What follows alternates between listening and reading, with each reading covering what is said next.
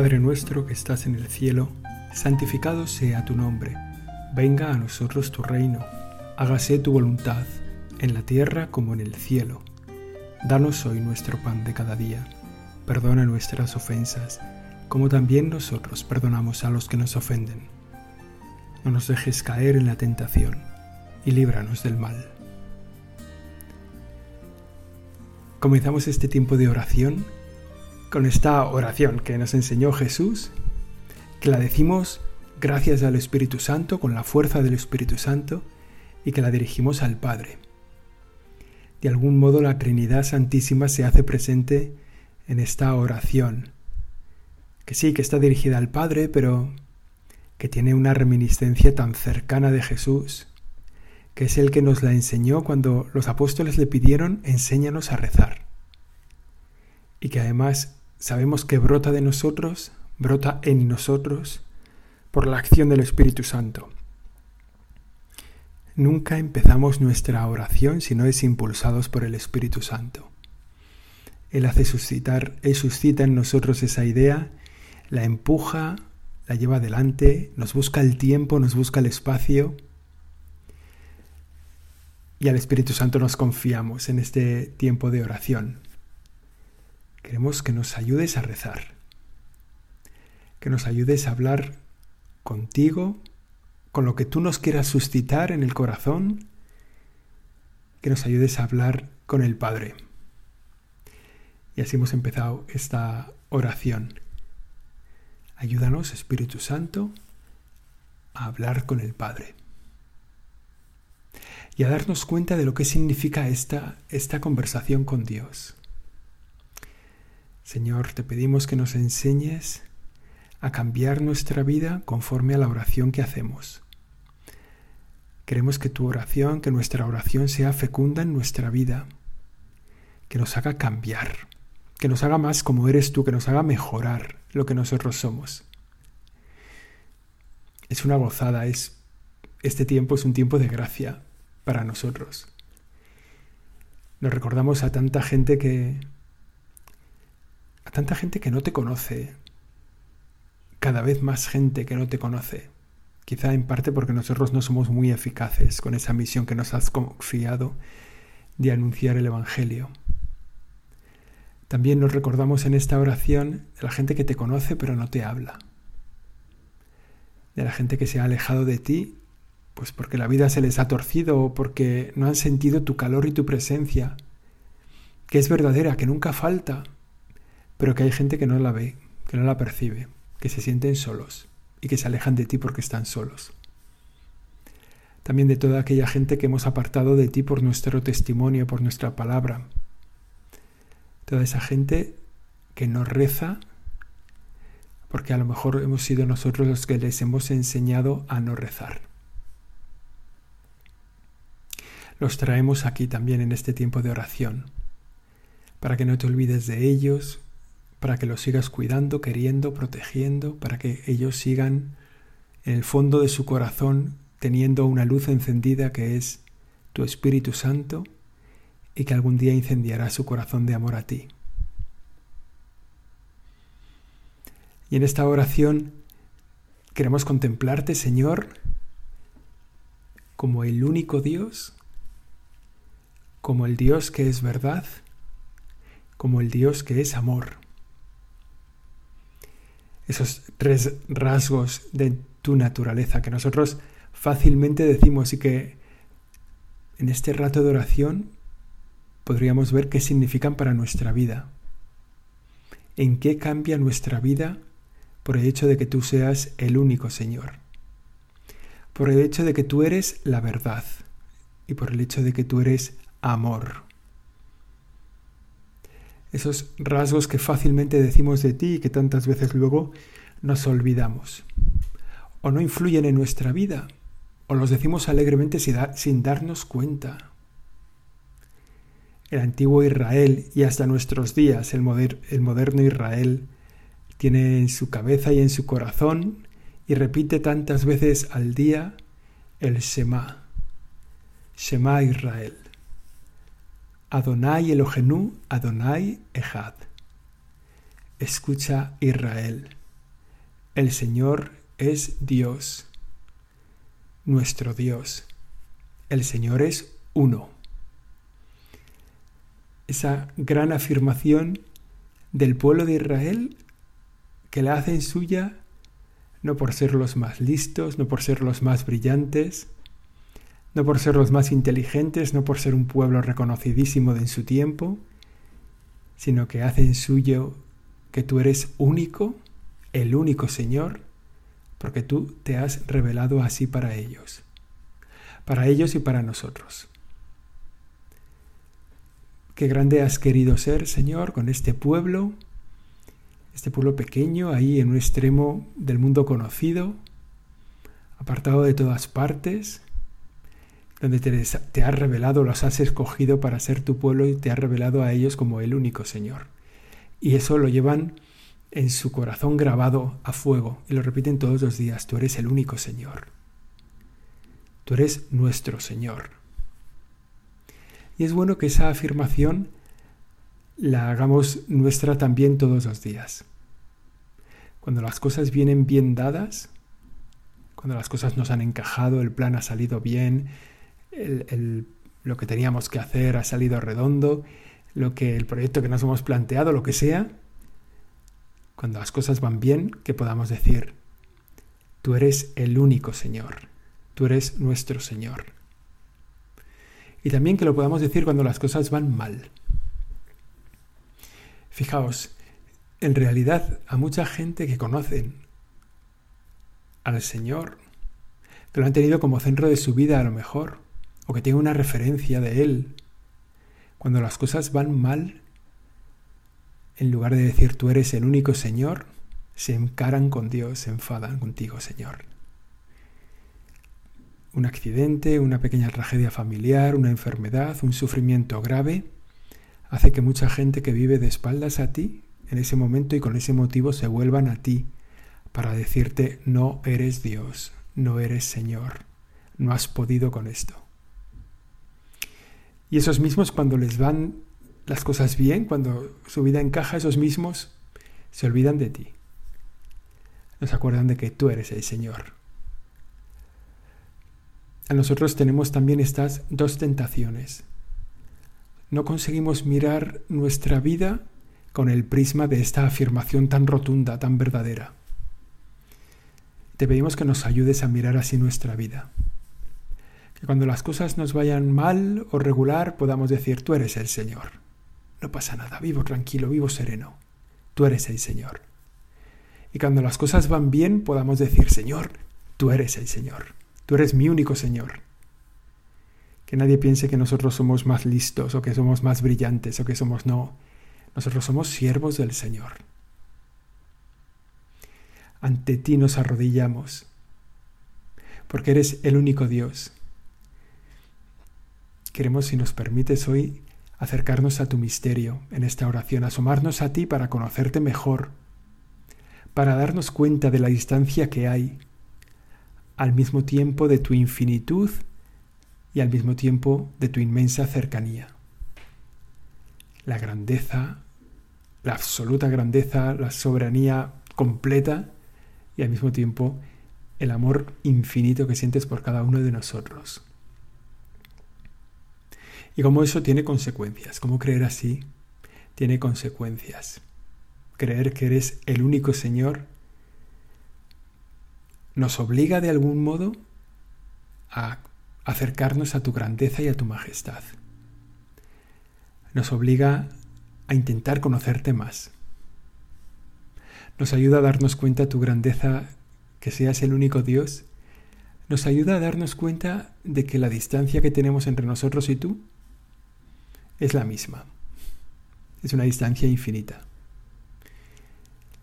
la persona más desgraciada de este mundo tiene contigo una distancia que la persona más cercana a ti, porque la distancia siempre es infinita. Y eso nos ayuda a pensar que todos estamos llamados a vivir más cerca de ti. Y eso te lo pedimos hoy en nuestra oración, Señor, ayúdanos a vivir más cerca de ti ayúdanos a darnos cuenta de tu inmensa cercanía. ayúdanos a vivir en constante acción de gracias. Todo nos viene de ti. Todo es bueno para nosotros. Todo es bueno para nosotros. Cualquier cosa, por oscura que nos parezca en el primer momento, nos vendrá bien. De ahí saldrá bien. Si tú eres capaz de sacar hijos de Israel de las piedras, ¿cuántas más cosas buenas puedes sacar de la vida que me das? De las cosas que me pasan. Por eso, en esa confianza, procuramos vivir siempre en acción de gracias a ti. Y nos ayuda también contemplarte como el único Señor, contemplarte como el Dios verdadero, nos ayuda a vivir confiando siempre en ti. Incluso como decíamos antes, ¿no? cuando las cosas vengan mal dadas, en los momentos de dificultades, seguro que tenemos experiencia quizá cercana, quizá en nuestra propia vida, de cómo los momentos de adversidad a mucha gente le alejan de Dios y a mucha gente le unen definitivamente a Dios. El momento de adversidad grave, en una circunstancia un poco dramática de nuestra vida, hay gente que se aleja de Él. Es como, como si Dios solo fuera, solo estuviera atento a nosotros en las cosas que nos van bien. Y que ahí además percibiéramos que nuestro empeño, nuestro impulso, nuestra gracia, nuestros conocimientos han hecho que las cosas salgan bien. Pero cuando vienen maldadas en el deseo de buscar siempre un culpable, un responsable, para eso está el Señor. Y por eso tanta gente en la adversidad se alejan de Dios. Pero también hay muchos que se acercan a Dios. Muchos que en un dolor, en una enfermedad, se dan cuenta de que la vida no está en sus manos, de que la vida es un don, es un don eterno que se prolonga mucho más allá de la muerte para toda la eternidad. Se dan cuenta de que Dios sostiene la vida por encima de todo y que en esas dificultades no les ha abandonado, sino que les sigue acompañando. La gente que vive así en el fondo vive siempre en continua acción de gracias. Todo lo reciben como un don.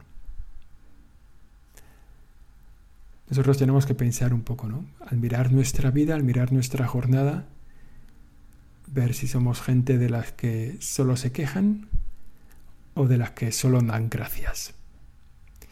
Y si miramos en nuestra vida con nuestro criterio bajo y un poquito humano y demasiado tal, nos daremos cuenta de que estamos mucho más a gusto con los que dan gracias que con los que están quejándose todo el día.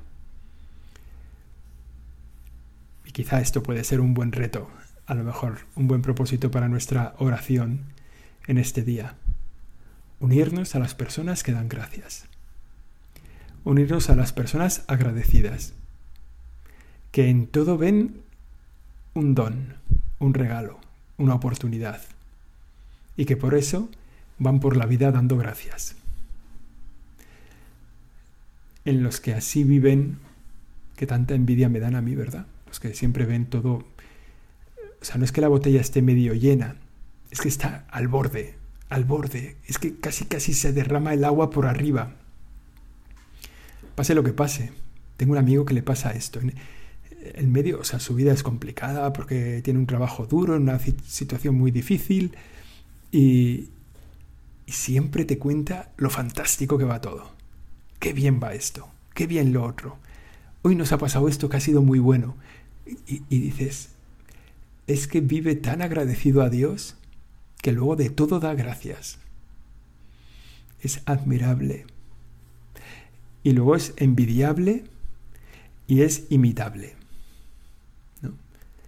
Vivir en acción de gracias a Dios, darnos cuenta de la grandeza del poder de Dios, de la maravilla de Dios, nos permite vivir en acción de gracias a Dios y luego nos levanta en nosotros esa sensibilidad para darnos cuenta del bien que nos hacen los demás, de que todo es para bien de los que aman a Dios, todo.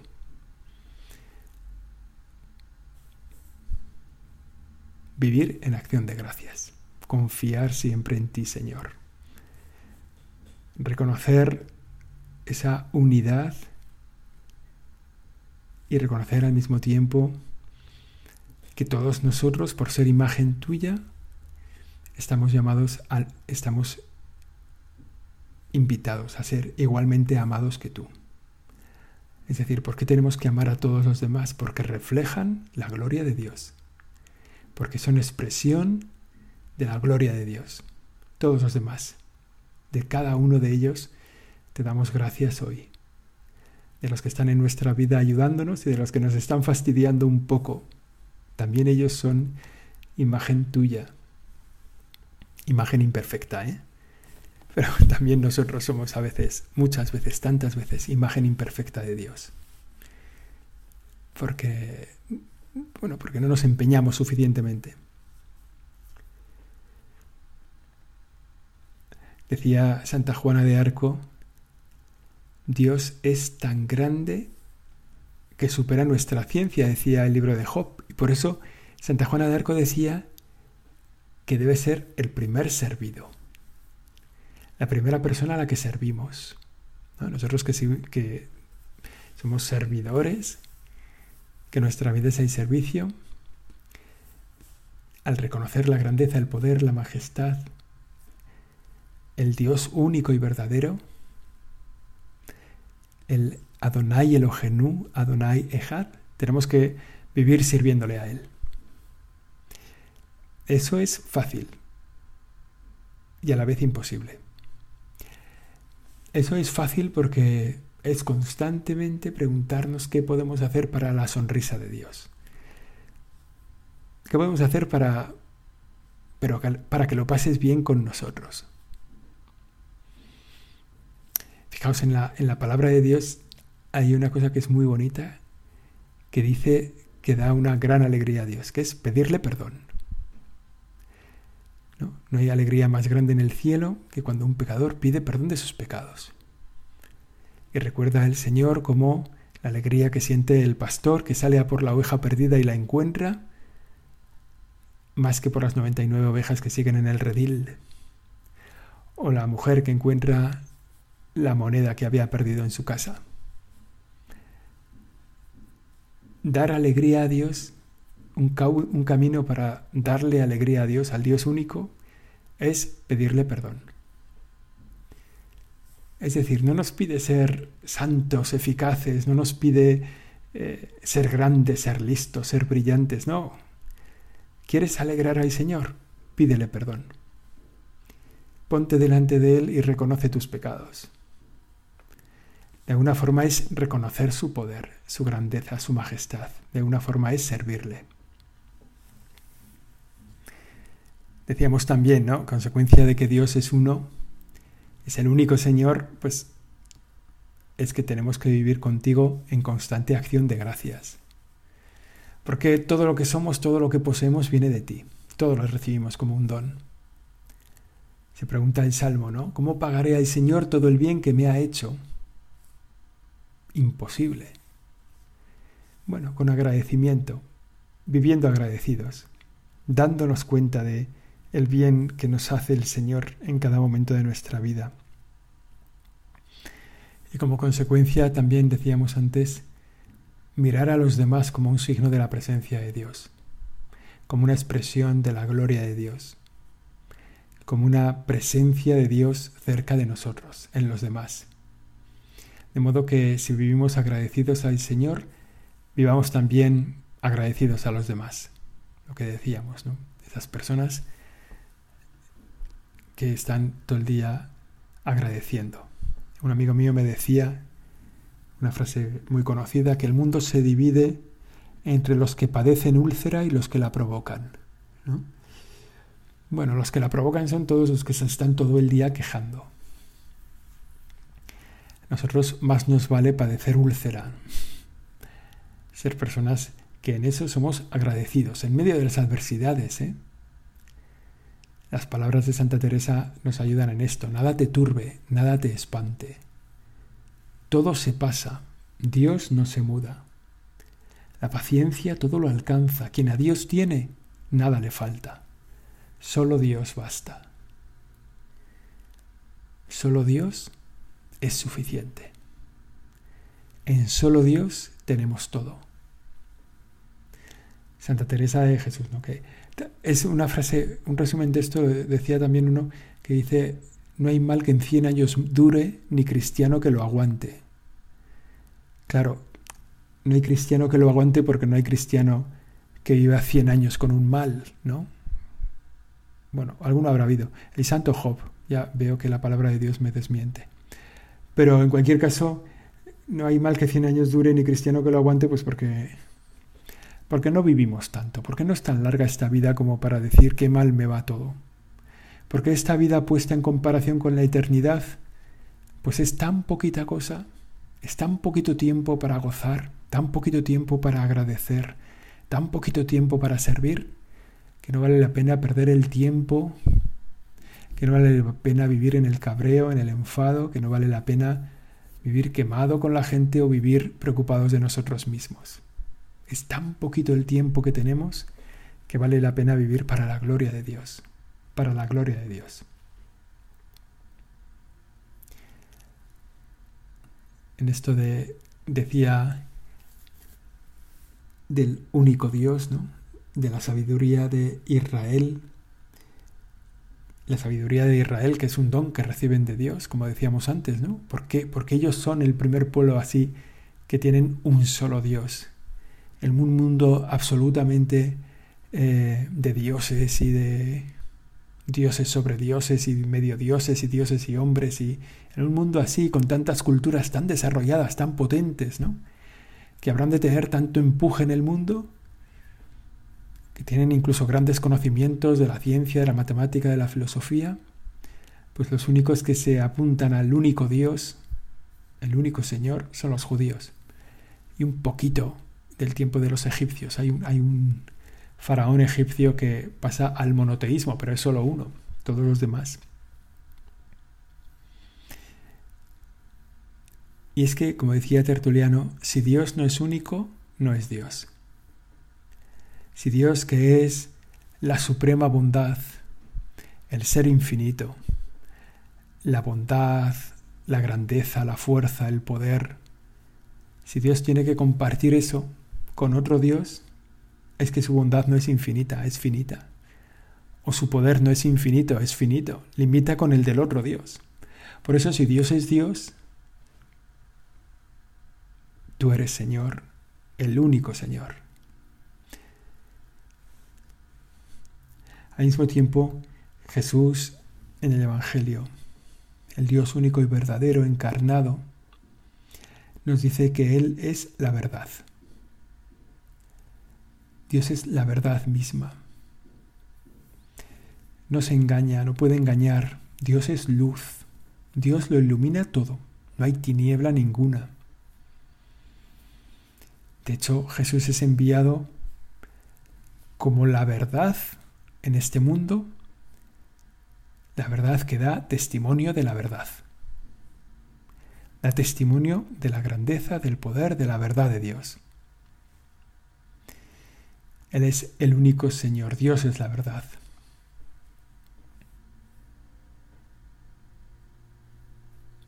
¿Eso qué quiere decir? ¿Qué significa para nosotros que tú seas la verdad? Lo primero, como decíamos antes, que eres de confianza, que nos podemos confiar a ti, que nunca nos vas a fallar, que tu palabra se cumple siempre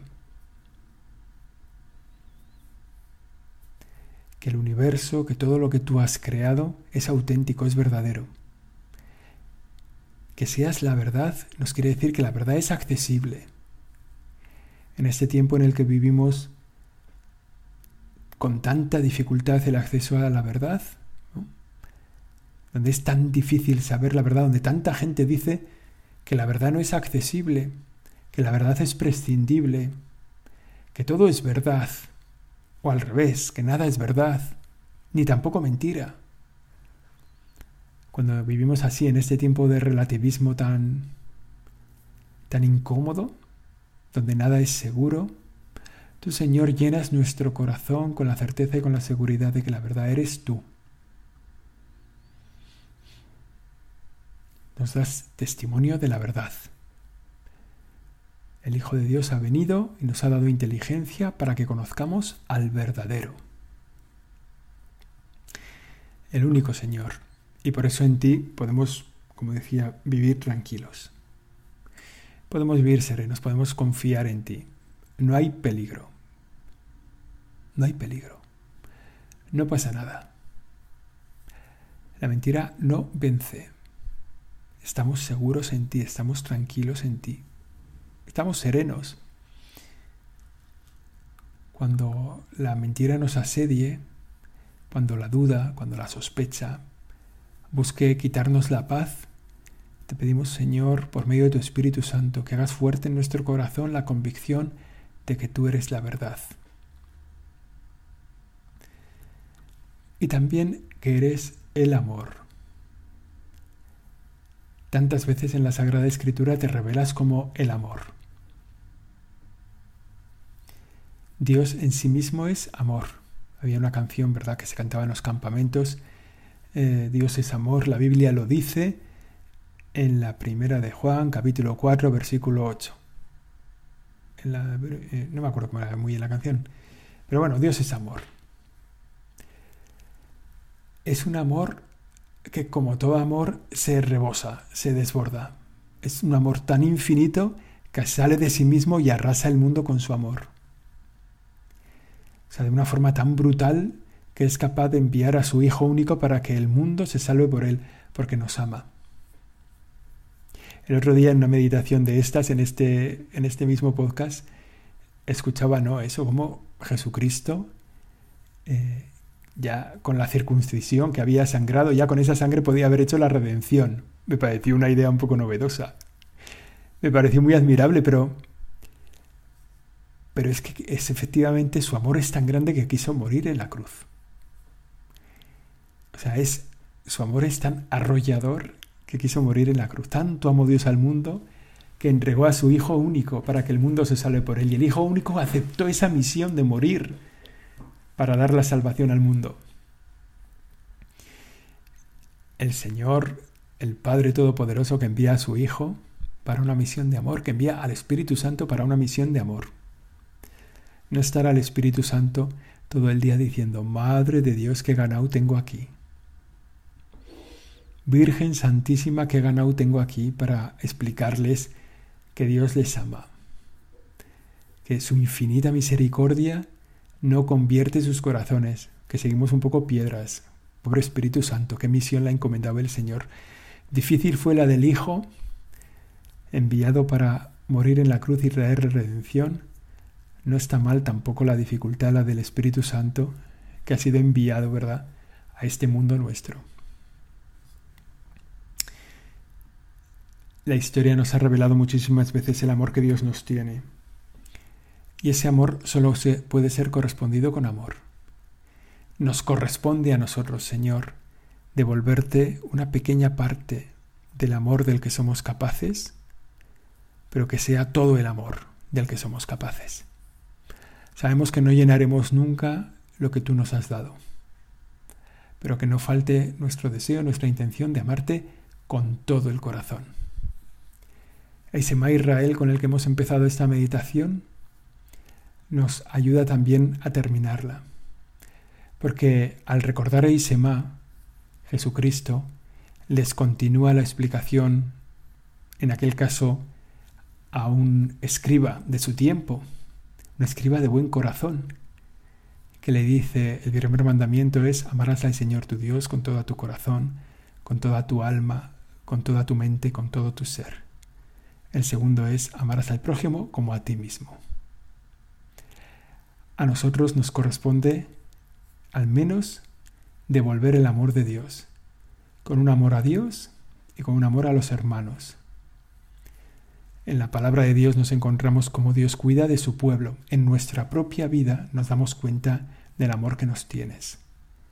De las veces que nos has cuidado, que nos has salvado, que nos has arrancado del pecado, que nos has protegido en la caída, que nos has levantado nos hemos dado cuenta, nos podemos dar cuenta infinitas veces que nos has demostrado tu amor. Y ahora, al acabar nuestra oración, adquirimos un poco el compromiso de devolverte ese amor, con detalles de amor. con detalles de amor pequeños, ¿eh? como los que somos capaces. Un pequeño sacrificio, una pequeña oración que hacemos, un ir a, visitarte a la capilla, un dedicarte un tiempo de adoración, una visita a ti presente en el enfermo, en el que sufre, una limosna dada a los pobres. Esos pequeños detalles de amor intentan en nuestra nada devolver todo el absoluto poder de tu amor con el que nos has ayudado y bendecido en nuestra vida. La Virgen María, mujer agradecida, mujer que ha sabido devolver el amor que tú le habías dado y entregarse al servicio de ese amor, nos ayude a reconocerte así y a tratarte así. Dios te salve María, llena eres de gracia, el Señor es contigo, bendita tú eres entre todas las mujeres y bendito es el fruto de tu vientre Jesús. Santa María, Madre de Dios, ruega por nosotros pecadores, ahora y en la hora de nuestra muerte. Amén.